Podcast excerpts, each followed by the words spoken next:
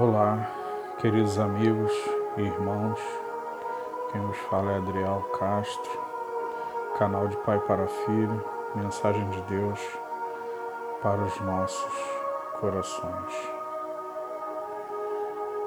É, antes de começar, é, em nenhum desses dessas meditações eu falei de qual igreja eu pertenço. Eu sou da primeira igreja batista em Mantiqueira Fica em Xerém, Duque de Caxias, Rio de Janeiro. Tá? Só para vocês saberem a qual igreja eu pertenço. Hoje nós vamos falar sobre mais uma vez como Deus protege o seu povo. E vamos estar usando como base um texto de Isaías 43. Mas agora, assim diz Yahvé, que te criou, ó Jacó, que te deu forma, ó Israel. Não temas, porque eu te salvei, convoquei-te pelo teu nome. Tu és meu.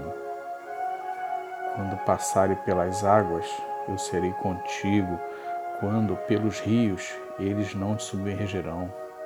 Quando caminhares pelo fogo, não te queimarás, nem a chama arderá em ti.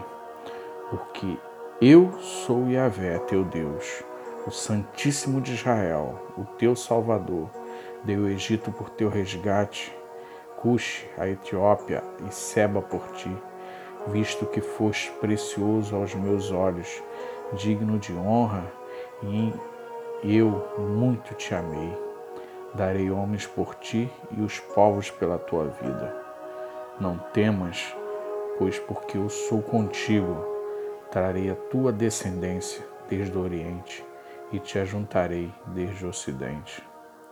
Vós sois minhas testemunhas, diz Yahvé, o meu servo a quem escolhi, para que o saibais e criais em minha pessoa e entendais que eu sou Deus e que antes de mim nenhum Deus se formou, tampouco haverá algum depois de mim. Eu, eu mesmo sou Yahvé, o Senhor, além de mim não há Salvador algum. Maravilhoso nosso Deus, né? Senhor dos Exércitos é um Deus protetor, um Deus maravilhoso mesmo passando, que você esteja passando por algum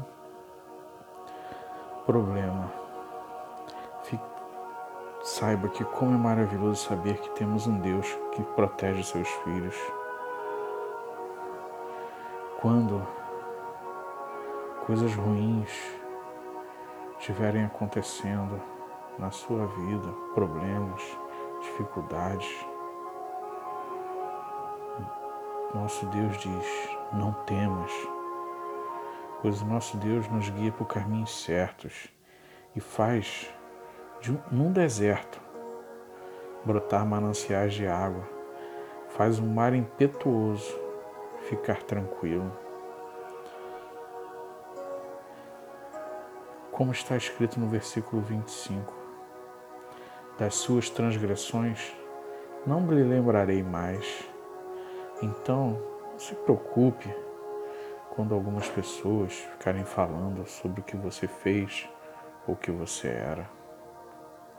Sabe qual a resposta que você tem que dar a elas?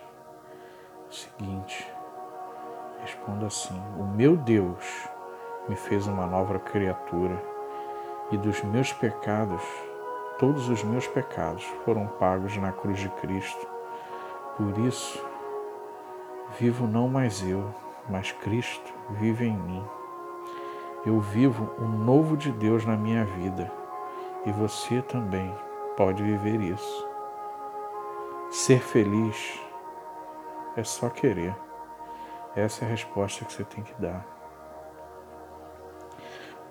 E você nem se preocupe, não ponha, não fique lembrando do passado Pense que Deus está agora contigo na batalha e a vitória é certa.